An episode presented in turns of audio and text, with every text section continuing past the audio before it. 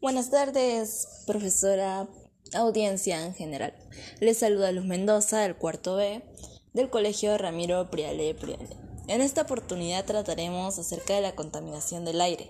Conocerás distintas alternativas para mitigar los problemas ocasionados por el ser humano con el fin de que los ciudadanos se comprometan a realizar las alternativas que se brindarán brevemente para contrarrestar dicha contaminación en favor del ambiente y la salud.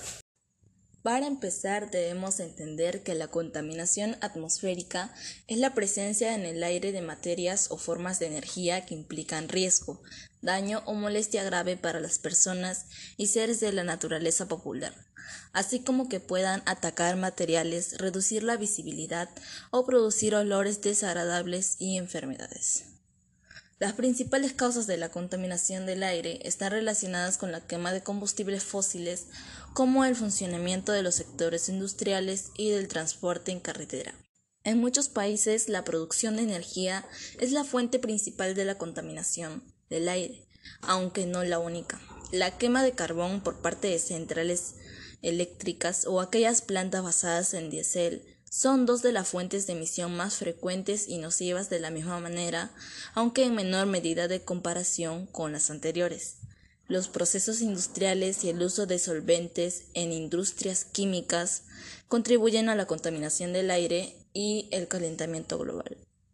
Según la Organización Mundial de la Salud, la OMS, la contaminación atmosférica urbana aumenta el riesgo de padecer enfermedades respiratorias agudas como la neumonía y crónicas como el cáncer del pulmón y las enfermedades cardiovasculares. La contaminación del aire es el principal riesgo ambiental para la salud pública en las Américas.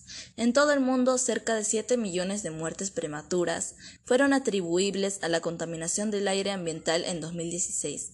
Alrededor del 88% de estas muertes ocurren en países de riesgos bajos y medios. Cada año se bate el récord de contaminación del aire. En el año 2019 se alcanzaron casi 40 mil millones de toneladas de CO2 en la atmósfera, superando el registro del año anterior. Sin medidas eficaces, los efectos de la contaminación atmosférica serán nefastos para la vida en la Tierra. El cambio climático seguirá avanzando en gran escala y producirá todo tipo de fenómenos adversos, como el crecimiento del nivel del mar, el crecimiento de las sequías, el aumento de la temperatura global, etc. Ante esta situación y la vulnerabilidad que los humanos encuentran debido a la contaminación del ambiente, se deben tomar medidas para disminuir estos altos niveles de contaminación y trabajar juntos para el desarrollo sostenible de nuestro planeta.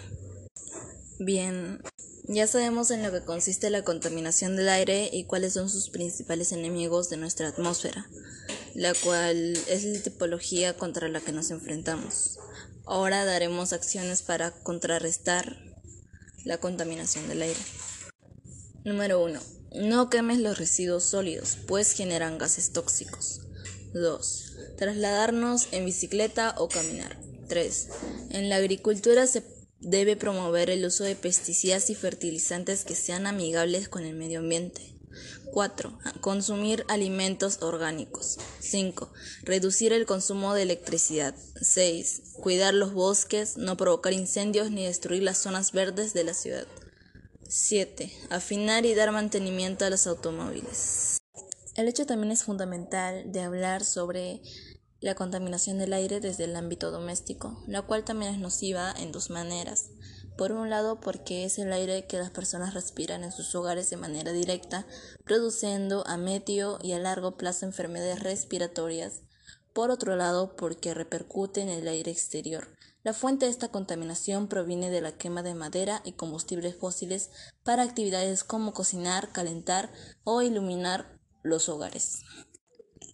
Aunque en términos generales el 85% de los hogares tienen acceso a fuentes de energía más limpias, al menos en 97 países del mundo, lo cierto es que se estima que aproximadamente 3 millones de personas continúan usando combustibles sólidos, lo cual es una cifra muy elevada que produce a una gran cantidad de emisiones contaminantes al aire. Mantener la calidad en el aire es fundamental para la supervivencia de las personas y las especies que viven en la Tierra. Los efectos de la contaminación atmosférica pueden ser fatídicas para las especies, puesto que la polución afecta de manera negativa en la salud, proporcionando el desarrollo de enfermedades y afecciones de diferentes tipos, como la respiratoria. Como siempre existen una serie de consejos que podemos seguir y pueden tener un gran impacto en la protección de la calidad del aire que respiramos. Bien, y finalmente, para ya despedirnos, debemos tomar conciencia que la contaminación del aire que respiramos, ya que no es un problema ajeno a nuestra vida. Por lo tanto, debemos comprometernos a tomar medidas necesarias, empezando en nuestras casas hasta en toda la comunidad para poder revertir esta situación.